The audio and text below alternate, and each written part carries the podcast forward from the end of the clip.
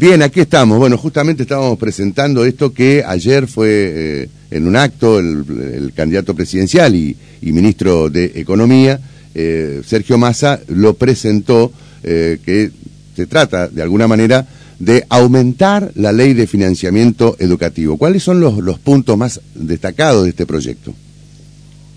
En primer lugar, es importante tener en claro que la educación en la Argentina, por, por, por constitución y por historia, es un derecho, un derecho humano y la responsabilidad principal de su sostenimiento es del Estado.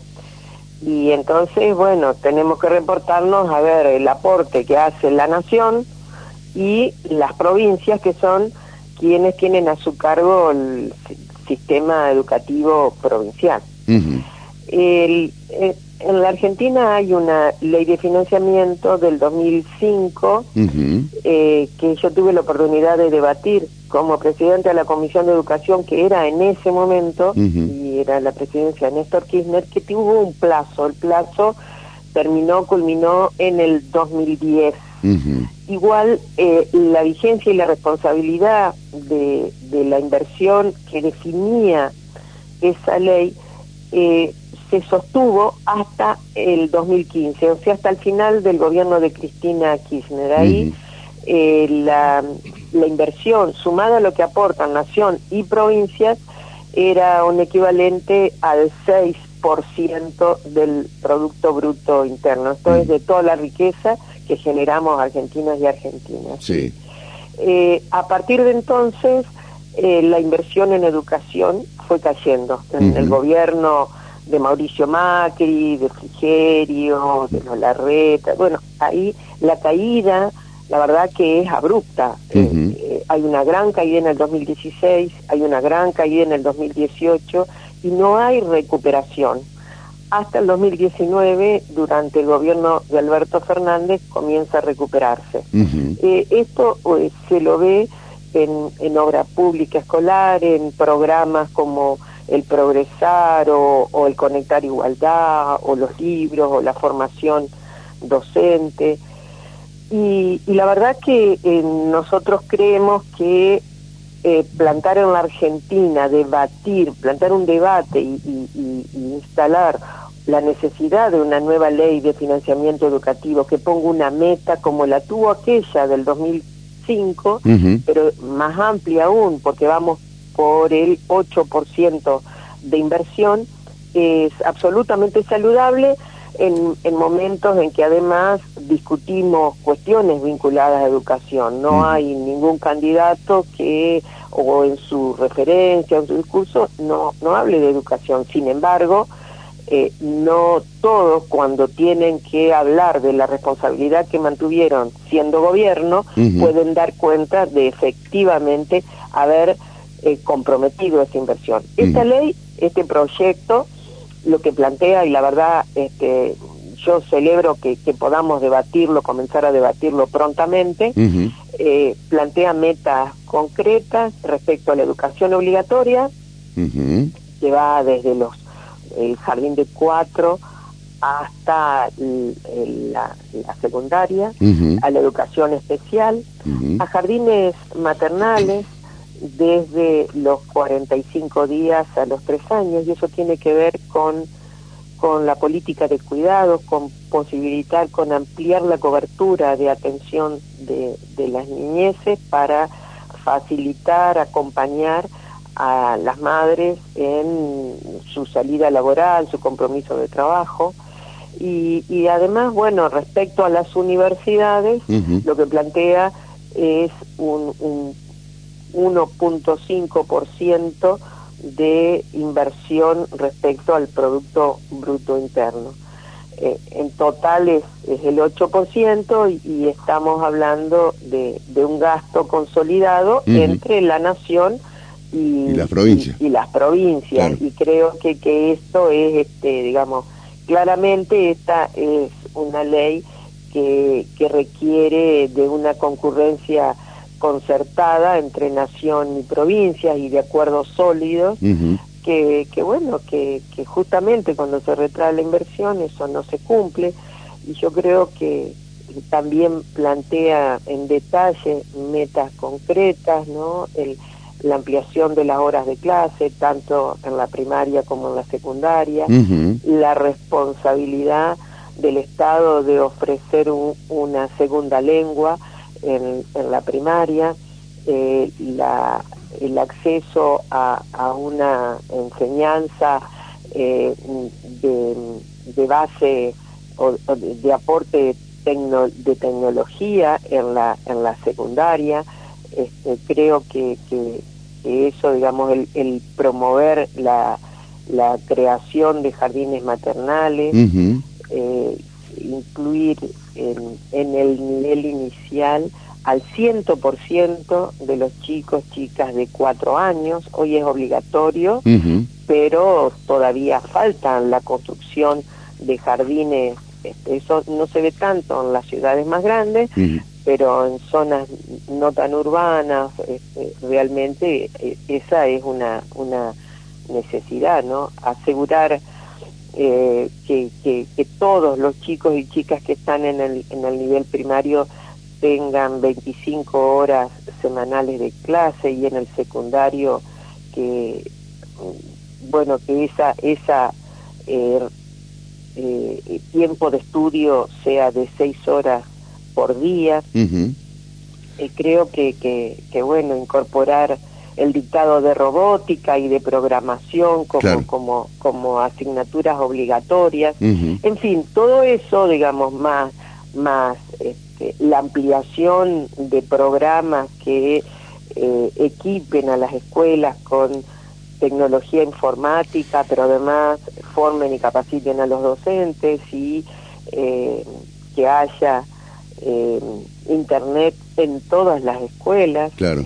Creo que, que ese tipo de cuestiones, los libros, este, las becas, creo que es fundamental, del mismo modo, la expansión de la oferta universitaria y en consecuencia la creación de nuevas universidades. Creo que de eso se trata en definitiva, en rasgos muy, muy sintéticos. Está bien, eh, eh, pone, pone, a la educación, sin lugar a dudas, en un, en un debate interesante, ¿no? Este, eh, porque este proyecto seguramente va a ingresar en el actual periodo, pero la discusión, salvo que se apruebe rápidamente, pero si no, esto quedará la discusión para la próxima gestión de no solamente legislativa, sino también de gobierno. Claro, pero ¿sabe lo que pasa, eh, Víctor? Que una meta como la que establece esta ley este, eh, y que tiene un periodo eh, específico entre el 2024 y el 2030 para arribar, porque hoy este, nosotros tuvimos 6.5% de inversión en el 2015. Claro pero después, cuando yo le digo que eso bajó abruptamente, llegamos al 3% de inversión. Ahora estamos en el... Ah. Ahora, 2019, 3%. Claro. 3% del Producto Bruto Interno. o sea, del 6 bajó al 3, del 6 bajó al 3 en 2015. En, cuatro años. Claro. En cuatro del 15 al 19 bajó... En la gestión de Macri. En la gestión de Macri bajó 3 puntos. Claro, entonces digo, ahora estamos eh, arribando al 5%, no, no estamos en el 5% de inversión. Entonces, cuando la ley plantea esto, caen eh, las caretas de lo que de lo que plantean este, que hay que invertir en educación, pero cuando son gobierno no invierten. Y nosotros vamos a debatir una ley de presupuesto prontamente, eh, porque por constitución entra en septiembre. Así que ahí va a haber oportunidad, más allá de no, perdón, eh, hacemos, hacemos un paréntesis. La ley de presupuesto eh, se va a presentar en tiempo y forma, no como pide este, justamente un candidato que se postergue, concretamente Javier Milei, ¿no? que se postergue para después de las elecciones. No, la ley, la ley de presupuesto por constitución se tiene que presentar el, hasta el 15 de septiembre. Bien. Ese es el plazo, y ese plazo hay que cumplirlo. Y la ley de presupuesto lo que expresa es la voluntad de invertir del Estado y de sostener el Estado en, todo, en todo su, su, abanico de responsabilidades, donde la educación, por supuesto, está incluida. ¿Cómo no vamos no vamos a cumplir eso. Sí, sí, por supuesto. Eh, eh, eso por un lado. Y por otro lado, ¿cree usted que este proyecto se va a presentar en la actual, la actual composición eh, legislativa en el Congreso? Por supuesto. Por supuesto, por eso el acto de ayer y, y, por eso el debate este, lo vamos a dar. Se imagina que en mi condición de presidenta de la Comisión de Educación, yo ya estoy arremangándome para dar este ah, debate. Ah, bien. ¿Por qué? Porque creo que es la oportunidad especial, excelente, ¿no? De, de, bueno, de que eh, todo el mundo este, diga, dé cuenta de lo que hizo como gobierno y exprese con claridad qué es lo que quiere hacer si es gobierno. En un año electoral eso es lo que corresponde. La ley de presupuesto eh, se estima va a presentarse dentro de dos días, ¿no? El, plazo vence el 15 de septiembre, ¿no? Eh, a partir de la, de la presentación de la ley de presupuesto, ¿ya está habilitado entonces para justamente este proyecto empezar a discutirse? no, son dos leyes diferentes. No, no, claro que son dos leyes diferentes. Lo que pasa es que la ley de presupuesto tiene que expresar también la voluntad claro. de este de que, esta ley anticipa en sus metas. Claro, claro. ¿Mm? O sea que esto tendría que estar incluido dentro de las metas del, del proyecto de ley de presupuesto. Para el año 2024. Las de presupuesto son anuales. Sí, sí, sí, sí, sí. ¿Eh? Entiende perfectamente. Bueno, y ojalá que, esto ocurra en todo caso, ¿no? Supuesto, por ¿Mm? supuesto que En los próximos días tengamos un, debate, seguramente en las comisiones, este, porque esto va a ir a, a, a educación y, presupuesto, ¿no? Así es, ¿Mm? así es. Javier. Sí, eh, Blanca, un gusto, buen día, ¿cómo le va?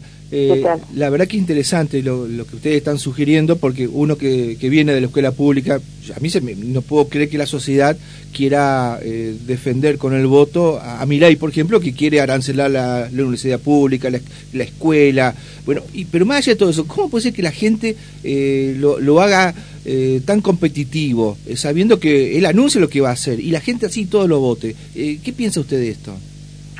Creo que hay una hay una confusión entre las consecuencias de lo que eh, trae aparejado algunas de las definiciones que plantea mi ley. Esto claramente se ve con el discurso de la dolarización. Claro. Este, si, si no se aclara, este, uno puede suponer ingenuamente que el, ingreso que tiene, el salario, el ingreso, cualquiera sea, se va a convertir mágicamente en dólares y, va a poder vivir mejor. O que este, eh, si la escuela no es obligatoria y recibe un bono para pagar a los docentes, a la escuela que vaya, que elija, que quiera, eso va a suponer una mejora en la educación de sus hijos. Y creo que que efectivamente ese es un, engaño brutal, perverso, pero bueno, este, en una Argentina eh, que, que, todavía y, que por muchos años va a estar sufriendo, digo, argentinos y argentinas, las consecuencias del endeudamiento y, eso y eso trae, digamos, este, dolor, malestar y, y afectación concreta en los ingresos de argentinos y argentinas, muchas veces ese malestar se expresa y esa bronca se expresa planteando, bueno, voy a votar lo que aparece como el antisistema, pero las consecuencias de eso creo que no se avisoran ni, ni, se imaginan. y, y, uno que, que, que viene siguiendo las consecuencias de haber desfinanciado la educación, que eso es producto de decisiones que se tomaron durante el gobierno de Macri y Frigerio, por ejemplo, y lo nombro porque es una persona que aspira a gobernar la provincia. Entonces digo, si alguien que aspira a gobernar la provincia se niega a crear nuevas universidades, esto es invertir en educación superior, o cuando fue gobierno desfinanció la provincia, bueno, ojo, es exactamente lo mismo que mi ley, en el sentido de, ojo, pensemos muy bien este, qué, qué es lo que elegimos porque lo que vale en años electorales que cada cual también cuente y diga qué es lo que hizo cuando fue gobierno. Eh, está bueno hablar de futuro, vamos al futuro, el futuro, el futuro, sí, hermano, está bien hablar, del futuro, pero da cuenta de lo que hiciste cuando fuiste gobierno, porque tuviste responsabilidad.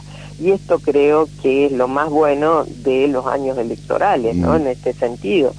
Este, así que me parece que esta ley también este, lo que expone es que cada cual, además de hablar de grandezas de educación y discursos muy ampulosos, muy grandilocuentes de lo que hay que hacer en educación o de lo que está este, mal, que no les gusta de educación, que digan efectivamente qué es lo que hicieron cuando fueron gobierno. Ese punto me parece que es crucial, ¿no? Mm.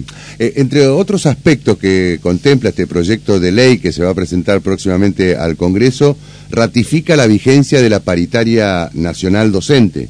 Absolutamente, sí, sí. Nosotros tenemos no solo antecedentes este, económicos y, acuerdos laborales, sino a su vez tenemos leyes este, que, que, que, han ido definiendo eh, sí, no solamente la paritaria, sino el compromiso de, del Estado de tener un, un este, bueno, el Fondo Nacional de Incentivo Docente y el Programa Nacional de, de, Compensación Salarial Docente. Eso efectivamente este, en la ley está expresado.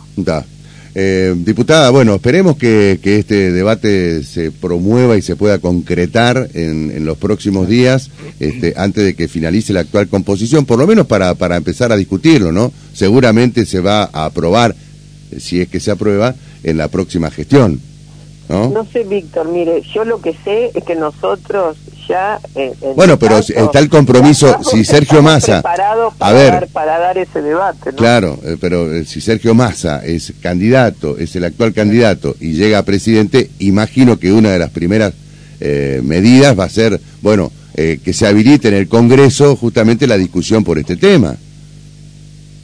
Yo creo que Sergio Massa es el ministro de Economía. Mm ayer junto a otros miembros del gabinete presentó la ley. en, en, nuestro caso, eh, yo soy legisladora hoy. Sí.